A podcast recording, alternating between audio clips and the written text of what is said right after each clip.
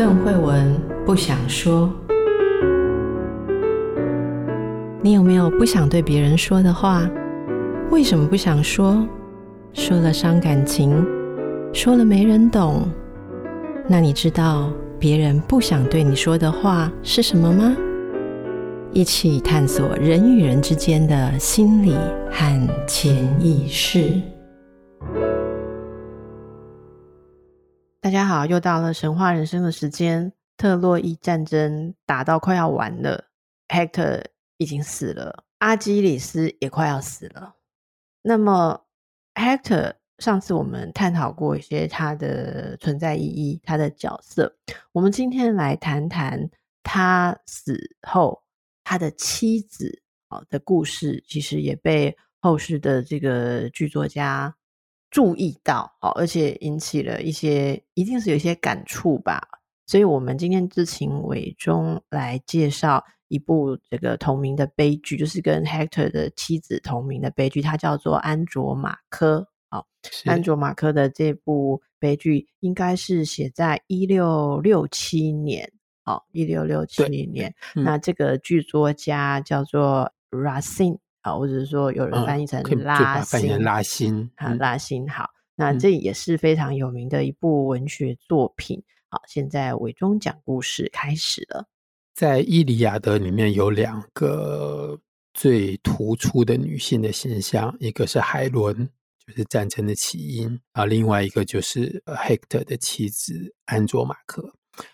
然后后世的希腊的悲剧作家、罗马的悲剧作家都为他写过悲剧，不管他是主角，或者他只是一群特洛伊女人在战败之后变成女仆的故事，他是其中之一。到十七世纪，法国的古典的剧作家拉辛又把这位女性拿出来，重新写了一个故事。然后他在这个故事里面对神话做了一点点的调整。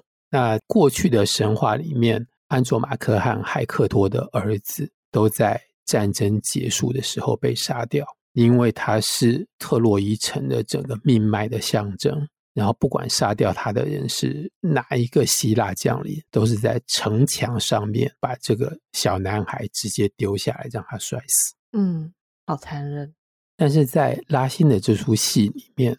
这个小孩还活着，他和他的妈妈成为战俘，被他们的拥有者带回到他们的地方，而他们的拥有者就是我们前面讲的阿基里斯的儿子，他在这出戏里面叫做皮瑞斯。皮瑞斯对他应该是一见钟情，然后甚至于是他的奴隶。他当然可以以主人的身份占有他，但是我们这时候在十七世纪，就是非常讲究宫廷礼仪的时代。嗯，爱情，对，他要赢得这个女人的心，所以他保护他们母子俩，不让他们受到任何的伤害。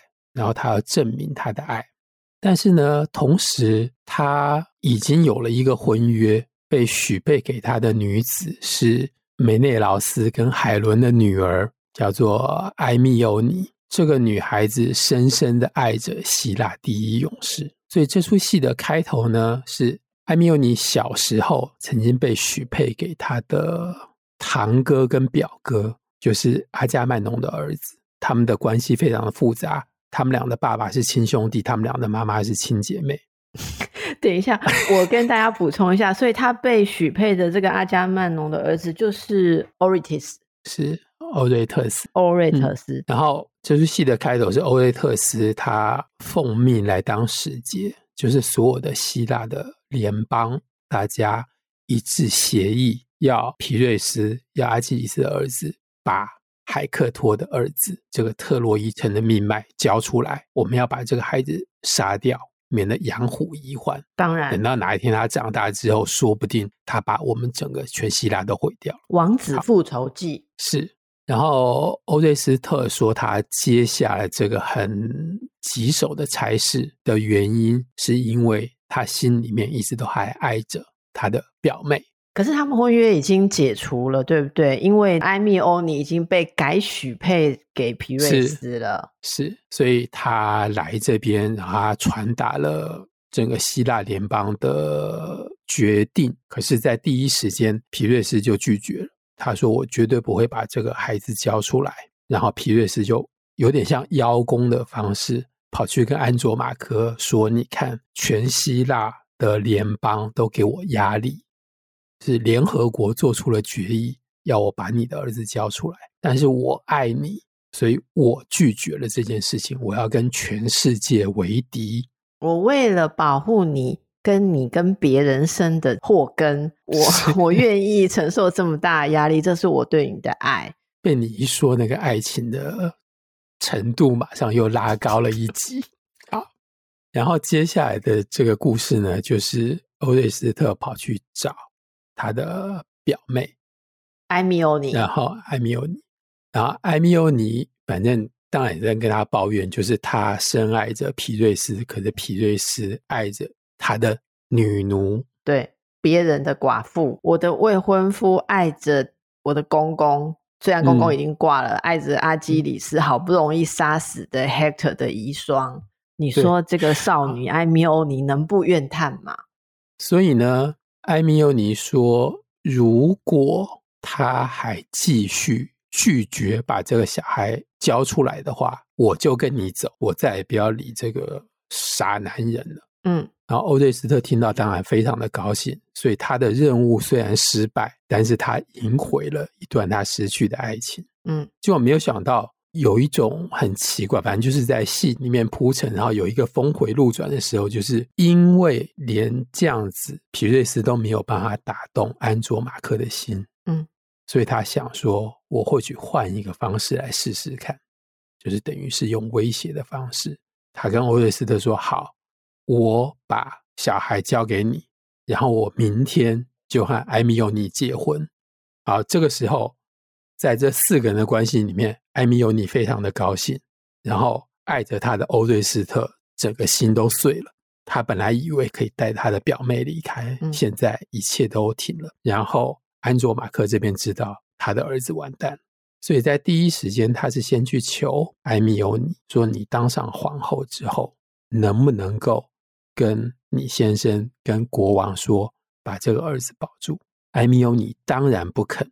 然后安卓马克在离开这边的时候遇到了皮瑞斯，然后皮瑞斯发现这一招有用，所以他再度跟他求婚。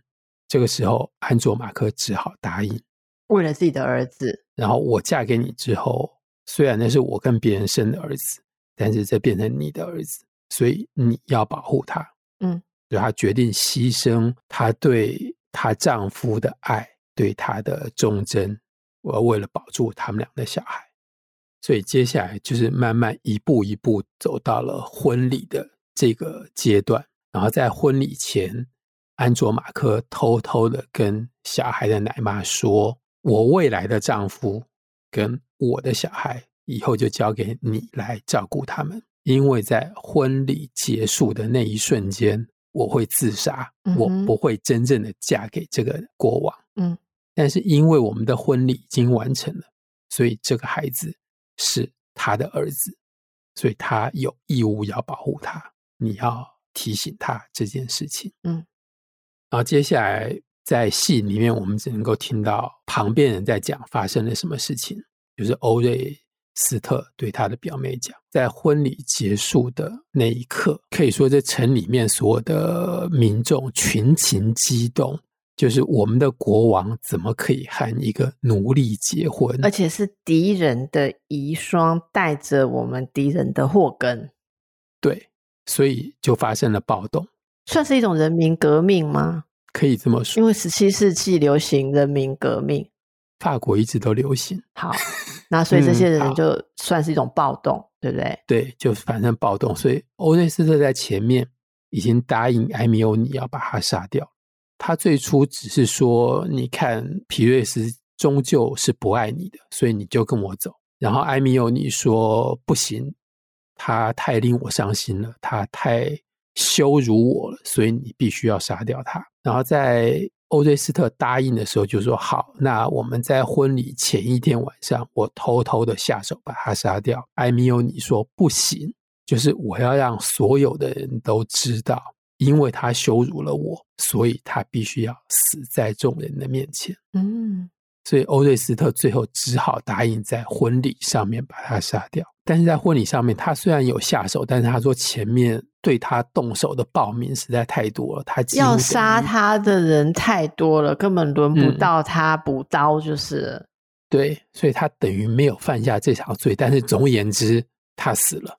嗯，然后他以为看他的情敌死了之后，他深爱的表妹就会放弃，在某种程度上面回忆，不能说回心转意。总而言之，他这段爱情结束了。然后会跟着他离开，没有想到在这个时候，他在这里把他的表哥臭骂了一顿。你怎么这么愚蠢？然后你怎么这么懦弱？然后他跑去了皮瑞斯，就是死掉的国王的尸体的旁边自杀，跟他死在一起。然后这个故事的结束是，因为安卓玛科和皮瑞斯结婚了，所以他顺理成章成为了王后，他接掌了权力，他保住了他的儿子。然后最初来的欧瑞斯特就跟他的同伴就落荒而逃，离开这个地方。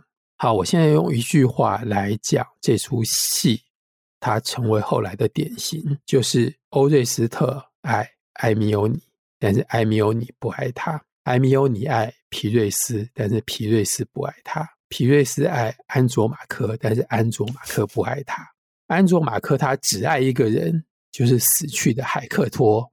换句话说，在一个爱情的链上面，如果有一端是一个已经消失的人，是一个死去的人，你永远没有办法赢过那个人，你永远没有办法得到活着的这个人的心。这差不多就是这个故事。今天至少在法国文学，在法国生活圈里面，他们知道有这样子一个像食物链一样的东西，然后在这个链的最尾端那里。有一个没有人能够赢过他的东西，我相信这一点在精神分析上面是一个很有意义的诠释。我跟你讲哦，伟忠说要谈安卓马克的时候，我觉得相当的头大，因为我以前朦朦胧胧的知道这个故事，我觉得这个故事就被我略过哈。略过的原因就是这就没有对手戏，就是你刚刚讲了一串嘛哈。其实哦，各位伟忠给我的脚本写呢，你们大家评评理啦哈。为我们来谈一六六七年的拉新的安卓马科。它的公式是 x i y y 只爱 z z 只爱 a a 只爱一个死去的人，就是 Hector。好，那请你讲一下，为什么爱情中我们永远打不赢一个死者？这是伟忠给我的脚本，你们大家真的评评理了哈。那我就被迫回去再挖出这个作品，然后仔细的去想他们每个人之间的关系。首先，我先说一点，大家如果对这个故事，感到一开始还没有办法投入哦。我先补充一点背景：安卓马克在特洛伊战争中，他是所有的，应该说所有的家人都死光光，因为对她丈夫，那我们知道 Hector 是一个好丈夫、好男人、好儿子嘛，嗯、所以是那种会被妻子。敬爱、喜爱的那种丈夫啦，嗯、他应该也对太太不会太差哦，跟我们前面讲的其他的男人有点不同哦，哦嗯、那所以失去这个丈夫是有悲痛的，而且好像我没记错的话，安卓马克的兄弟也在这个战事当中死了很多个。对，就是在他们《伊利亚德》里面，他们诀别的那一刻，他最后跟他说，就是你千万要保重，我不能够失去你。嗯。因为在之前，又是阿基里斯，他带着兵去攻打安卓马克他爸爸的那个王国，嗯，所以阿基里斯杀掉他爸爸，杀了他的七个兄弟，对啊，然后把他妈妈当做奴隶卖掉，所以他跟海克托说：“今天你是我的爸爸，你是我的妈妈，你是我的兄弟，然后你还是我的丈夫。”对，所以。我绝对不能够失去你。其实这就是一种在世界上只剩下 Hector，然后 Hector 又死了嘛。好，是。而且呃，刚才伟忠有提到，大家别忘了，在原本或者说在其他的故事版本里头，都是说他跟 Hector 的那个儿子也被从城墙上丢下来。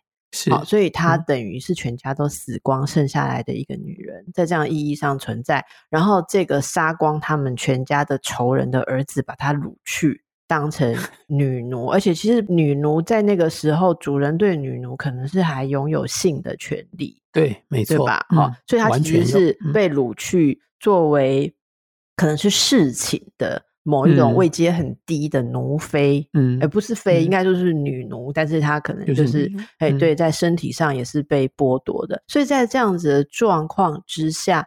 她要如何去爱这个阿基里斯的儿子皮瑞斯？那就是大家在这里就可以想象这个状态。不熟悉西方文学的我们台湾的听众朋友哈，诶，细汉的时阵，寡喜刚我看过《杨门女将》哈，连续剧也有了。我真的看这个故事，我没有办法不想到杨家将了，就想到杨门女将。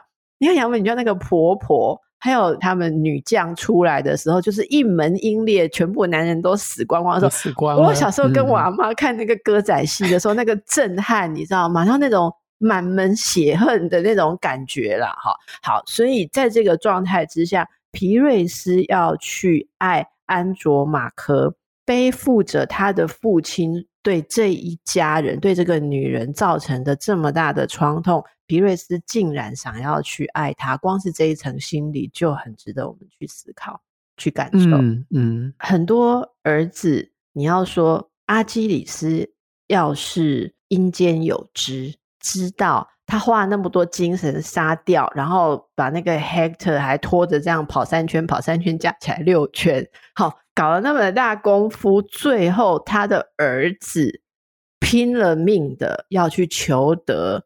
人家的遗孀的爱的时候，嗯、我不知道阿基里斯应该觉得怎么样。他妈妈曾经吊着他的脚，把他泡在冥河水里面。我觉得阿基里斯如果阴间有知，一定觉得皮瑞斯是个不孝子。等一下有时间的话，我可以回过头来讲阿基里斯把海克托杀掉之后，他出现了三次罪恶感，这是我的诠释。你觉得他有出现三次罪恶感？我觉得他有出现罪恶感，我没有想过。皮瑞斯是不是继承了这个罪恶感？罪恶感，对、嗯、我，我其实想听你讲的部分。我先简单说一下，然后我们请伟忠来说说他认为阿基里斯有出现罪恶感的地方。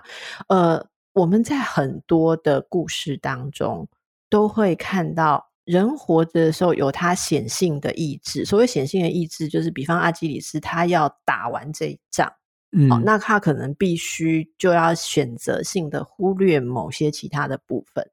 例如他其他的残忍啊，他其他东西，这是刚才所说的罪恶感的由来。但是不知为何，这种东西常常会代际的传递下去，就是由你的下一代好像要来弥补你的东西。我上一次在特洛伊战争开战的前段，我说他们的主将阿加曼农来自一个业障深重的。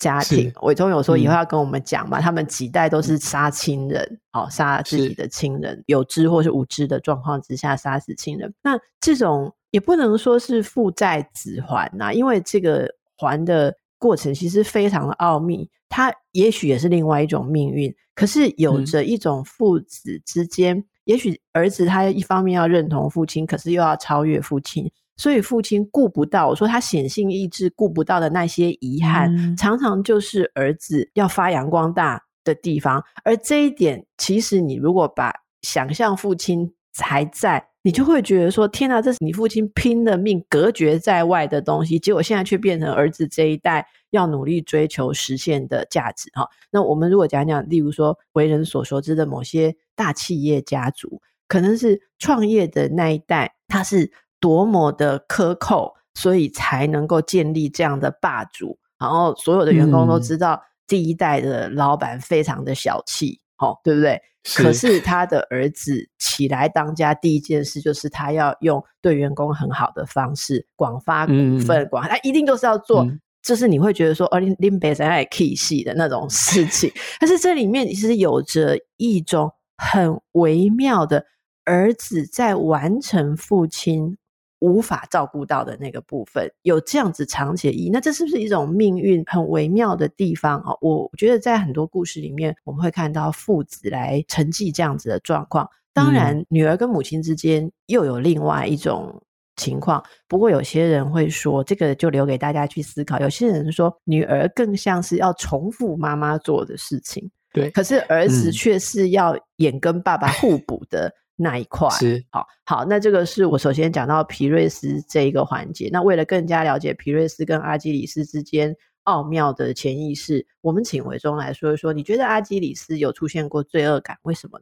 伊利亚德的最后面，就是当海克托的爸爸到了阿基里斯的军营里面，然后跟他求情，求情完之后，阿基里斯已经答应要把尸体还给他了。所以这时候，特洛伊的国王他说错了一句话。虽然前面赫米斯叫他说话要非常小心，他说非常谢谢你，然后请你收下这么多的赎金，然后你可以带着他们回家去享受，离开战场。阿基里斯听到这句话，马上开始生气，然后他就跟国王讲说：“你不要再说了，嗯，你再说下去，说不定我会改变主意。”而在这时候，就是我这样子对待你儿子的尸体，然后你还要感谢我，甚至于你拿来的赎金还要让我去好好的享受。我觉得在这里，他的反向的这种反应，完全是因为罪恶感，是罪恶感没有错，而且也是某种痛点被戳中。是，然后第二次，当他自己先看到海克托的尸体。然后，至少在他的眼中，那是被他弄得体无完肤，一个被他破坏的尸体，所有的人的尊严都被他的愤怒践踏在尘土里面。他看到那个尸体的第一眼，他立刻叫他营帐里面的那些女奴赶快把尸体带去，好好洗干净，把他身上的血污尘土都洗干净，然后包在。干净的名贵的布里面才能还给他爸爸。他不要海克托的爸爸看到那个尸体的样子，因为他知道任何的父亲看到自己的儿子的尸体变那样子，一定会崩溃。而当那个父亲崩溃之后，我相信他的罪恶感涌现的那一刻，他会没有办法控制他的弥补式的愤怒，而杀掉海克托的爸爸。嗯，你你讲这个，我们要让大家稍微喘息一下，去感受一下，因为这个一时之间有可能转不过来。呃，维中说的是说，如果他任由这个罪恶感发酵起来，那这个罪恶感的令人难以忍受，反而会迫使他要杀掉 Hector 的爸爸，因为你在这边这样低声下气的求我。然后也不发怒，也不什么，然后还要祝福我回去好好的过人生。跟你相比，你这种雅量简直就是烘托了我的不堪嘛。那这个罪恶感如果膨大到没有自己都没有办法承受的时候，就会损害到阿基里斯作为一个人的同整性。他也就是说，他自己会开始觉得自己不配为人。那为了排除这个感觉的时候，他最简单的做法不是做什么赎罪的事情，而是把这个激发他罪恶感的人杀掉。那他就会沉浸在更大的罪恶感里面。你看，我竟然要讲一分钟才可以解释伟忠三秒钟 讲完的一句话。好好吧，希望大家可以感受到刚才伟忠说的这个点。那这样子三次了没有？第三次那个就是最明显，就是。他上香祝祷一样，跟他的好朋友说：“我能做的都已经做到了，我已经替你复仇了。现在让我把杀掉你的那个凶手的尸体还给他爸爸。”所以，他还是要求得一种心安。嗯，因为他很清楚的知道，他的好朋友的死是他造成的，这也是罪恶感，这也是一种罪恶感。对，所以这么说起来，其实阿基里斯对于。呃，Hector 的尸体的这种折磨、这种凌虐，嗯，其实也是在发泄他对他好友无法处理的罪恶感。对，然后在诗的最后面，Hector 的妈妈说了一句话：有葬礼上面，安卓马克先哭她的丈夫，然后她的妈妈来哭她的儿子。然后第三个来哭他的人是海伦，他妈妈说了一句话，就是朝着仇人，虽然他在很遥远的地方，跟阿基里斯说：虽然你这样子凌辱我儿子的尸体，但是你有办法让你的好朋友复活吗？并没有。嗯，我们在这个部分就可以感受到报仇跟。弥补罪恶感这两件事情是不会成持续或者是因果的发生。是，好，这其实几乎是一旦发生的时候，你没有办法去弥补或是替代的两条线。可是它常常会被放在一起行动或是思考了。好，那这个是我说到皮瑞斯，好，他不知为何就。对这个安卓马克，至少拉辛把它写成这样。拉辛可能对于这个阿基里斯的罪恶感没有下文，感到也是有点难以承受，所以要他的儿子出来承担，然 后出来承担。嗯、那接着我们再讲到海伦的女儿艾米欧尼，因为我这种点名要我说女性的想法，我觉得不是女性的想法，我这里必须承认，我觉得这是女性的狂想，哈。可能是我们的一个敏感点，我是真的觉得不要随便当海伦的女儿，真的不不，这个 女孩的成长我好替她忧心。你妈是这样的人呢？哦，就是第一个 就是天哪，有名到这种程度，然后美丽到这种程度，闹的事情大到这种程度，为她而死的人多到那种程度。如果我们说皮瑞斯有接，因为同情不要一直笑。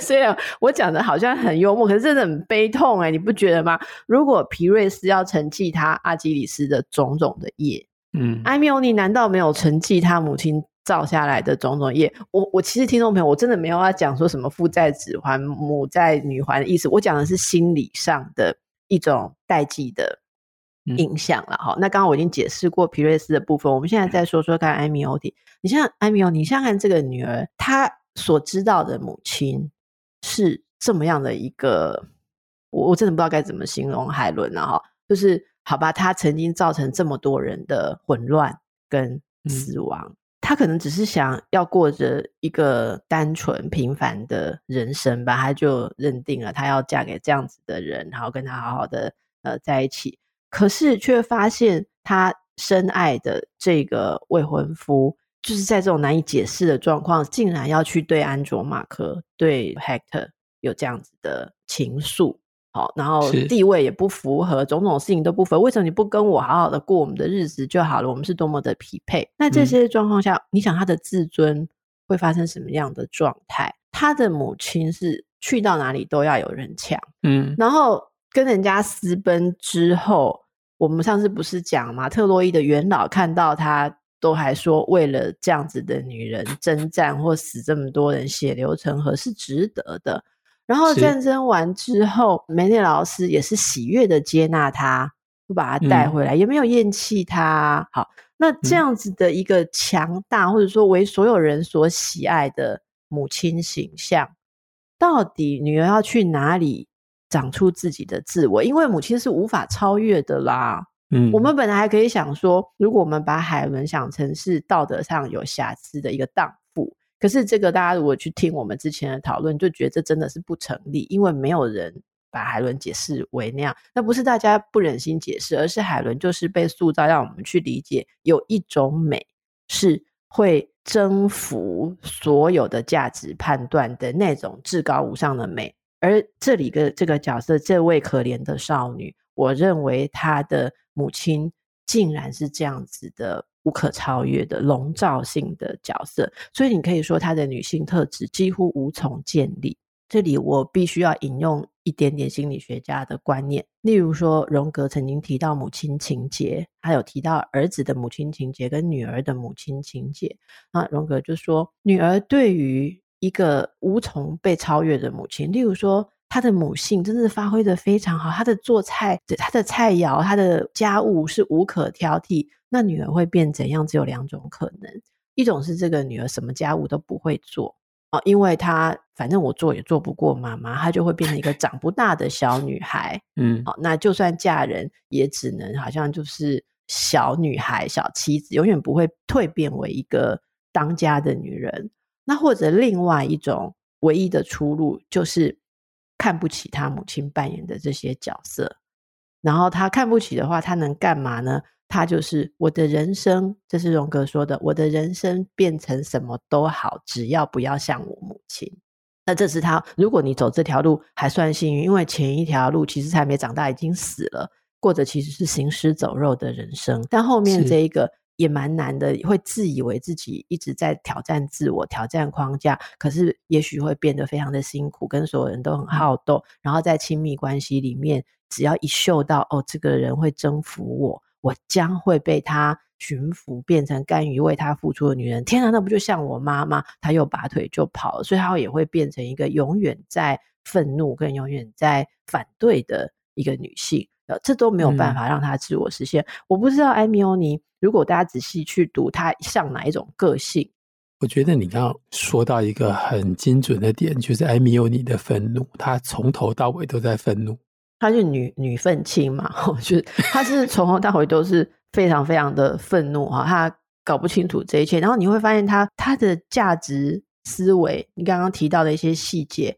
他有非常传统的部分，也有非常不传统的部分，是，所以我觉得他真的是值得被同情。被同情的原因不是因为他爱的人不爱他而已，而是要我，当然这是我的职业病，我会从他的背景来看到说，艾米欧你不长成这样也难。然后接着呢，就是讲到那个伟忠刚刚把它译为这个欧瑞斯特，哈，就是阿加曼农的儿子。这位别忘了，来自于充满业障的家庭的这个 男子，他怎能不执着于这一个，不管是表妹还是堂妹啦，哈。总而言之，嗯、你想想看，他的爸爸是那样，他一个姐姐被送去献祭，他另外一个姐姐呃说服他杀了妈妈，嗯、在这之前，他妈妈跟情夫杀了他爸爸。我们不要讲家庭创伤对一个人有什么样的影响哦，这大家都已经足够可以想象。我想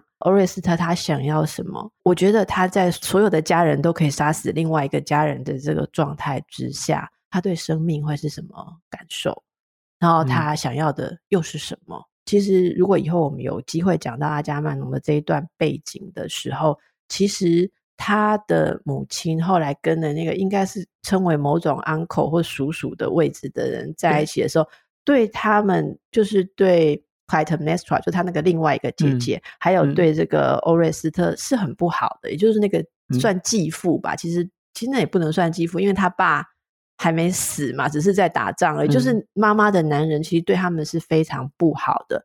他把他这另外一个姐姐送去嫁给很卑贱的农家，嗯，哦，还好那个农人是很尊重他，说你的身份跟我悬殊，所以你就委屈在这里一下，等到翻身，我不会真的侵犯你，我不会真的拿你当老婆。嗯嗯、那这个欧瑞斯特也是常常有点身处危险呐，哦，因为如果他有任何的动静，可能都会威胁到这个妈妈的新情人的存在，所以在这样的状态之下，爱情上面。是不是变成这个年轻的男孩，他也奋力要去证实自我？有很多人在感情上非得得到一个女孩，或是得到一个男孩不可。其实他要证明的就是我的自尊，或是我的价值。嗯、于是这就构成了刚才伟忠说的那一个好像链状的结构。而在这个链状的结构，每一个人都展现的一种被拒绝，还有追逐的时候的痛苦。可是根据每一个人不同的人格跟角色，他们的痛苦方式跟反应都不一样。我不知道这个有没有回答伟忠，这算不算一个女性的看法？可能蛮不女性的啊。不过这也是呼应上一集我们在讲的命运吧。这个链状的开头，我们可以理解安卓马克为什么不可能爱皮瑞斯。但是从这里之后，就有另外两个得不到的爱，就是我们当然可以说，因为他爱着另外一个人，所以不爱不爱爱他的那个人。但是他为什么就是没有办法爱爱着他的人？有一个人深爱着你，但是你就是没有办法爱他。我觉得只有一种状况可以说服我，嗯、就是我深爱的那个人其实有绑着我。自己很重要的一部分，所以我放掉他，我就不是我，甚至搞不好我知道放掉他的我，你根本不会再继续爱下去。这是破解这个公式我唯一能够想象的。我我来解释一下，嗯，这一集是神话爱情物理学，伟忠例如说了哈，安卓马克会那么吸引皮瑞斯。我认为最重要的一个核心元素安卓马克之所以是安卓马克，他一定要深深的爱着死去的 Hector。是，如果他今天可以被皮瑞斯所打动，甚至他可以不捍卫跟 Hector 的儿子，嗯、想说反正我再生就有了。假若他变成那样，嗯、也就是他被皮瑞斯吸引了，放弃了呃 Hector。她立刻就不会是这些剧作家这么样心仪的角色了，她立刻就不值得、不配做这样子的女主角了。嗯，这也就是我说，在意义上，安卓马克如果不执着这一个好像不可能的依恋，那就是对她之前丈夫的的依恋的话，那么这个链就会断掉了，皮瑞斯就不会那么样的爱她。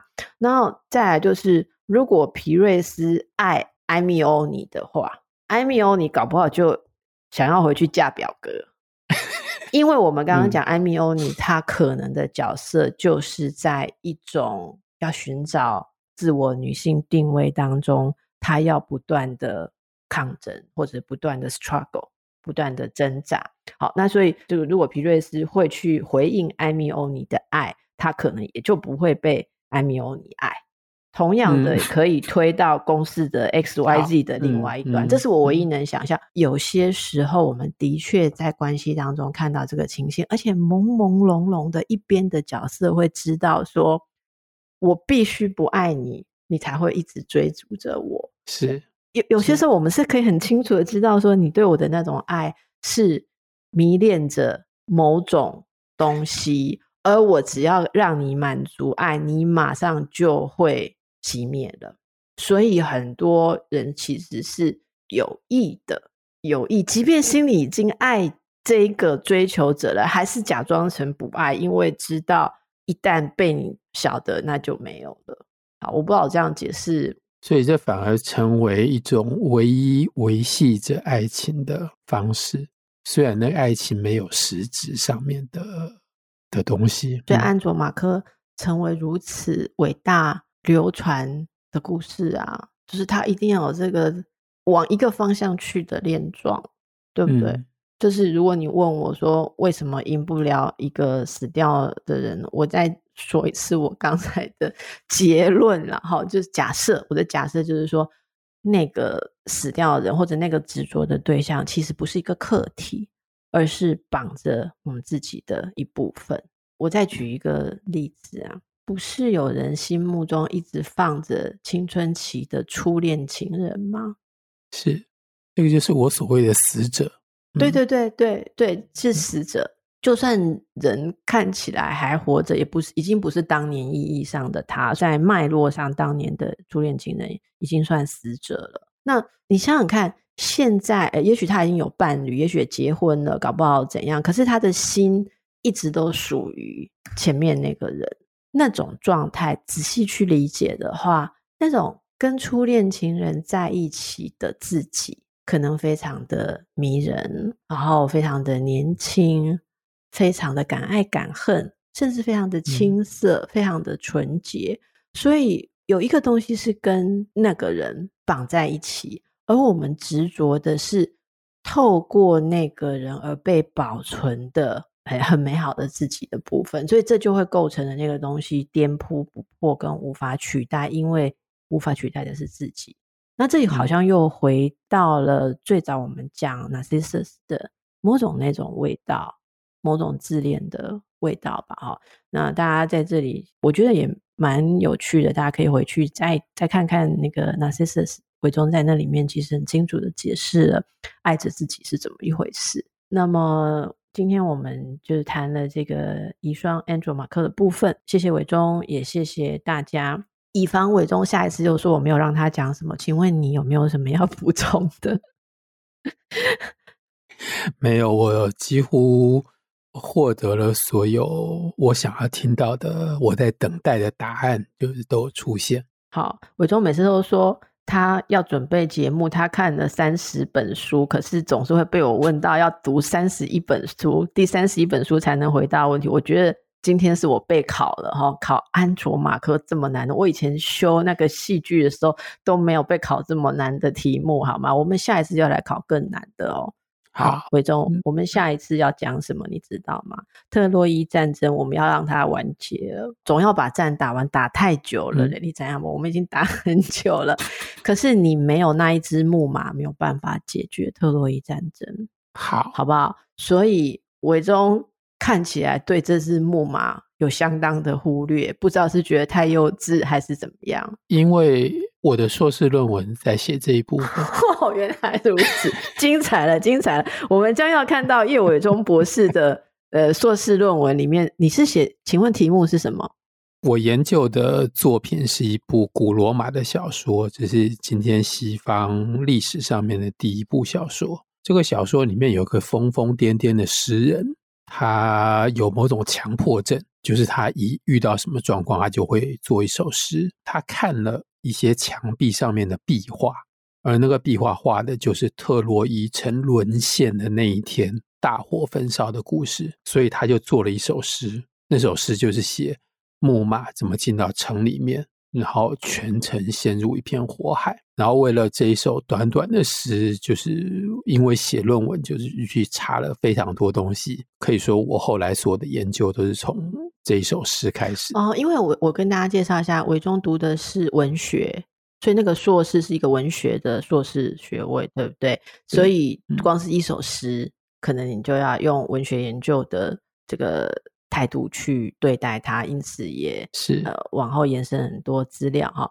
难怪难怪，我觉得一直觉得讲特洛伊战争，我每次都跟伟忠讨论下一次要讲什么，他很有意的规避木马屠 城这个部分。我还以为是因为这个太幼稚了，很多人很期待这个部分，因为很多人对特洛伊战争在没有听我们讲之前啊。有听众朋友说，特洛伊战争他以为就是一只木马的事情而已啦。好，那这个《木马屠城记》，坦白讲，是我小时候很不喜欢的一个故事，因为它是一个背叛的故事。对，但是我那时候应该没有能力，因为感觉他是背叛，所以不喜欢。我纯粹觉得说，打仗打到用一只很大的木马，里面装着很多人送进去，我会想到以前看的那种希腊罗马时代剧。的那种那种电影，呃，我不喜欢那个氛围。然后，嗯，就是你都好像可以闻得到烈日下面那奴隶身上的汗的味道，还有那种装扮，然后那个电影的色泽，还有那个我看过的电影里面的那个木马，真的很不能说服我，嗯，就觉得那是一个对我来讲没有美感的东西。可是，当然现在我回去再读了之后，嗯，发现木马在那个时候，你看。人类在没有太多现代工具的时候，要建造那么大的一个木马，嗯、而且把它包装在这是要来敬奉给女神的，哦，就是这是为了歌颂女神而做的一个大物件，哦，人类用这么努力来建造这么大的木马来歌颂神，比我们崇高伟大的地方。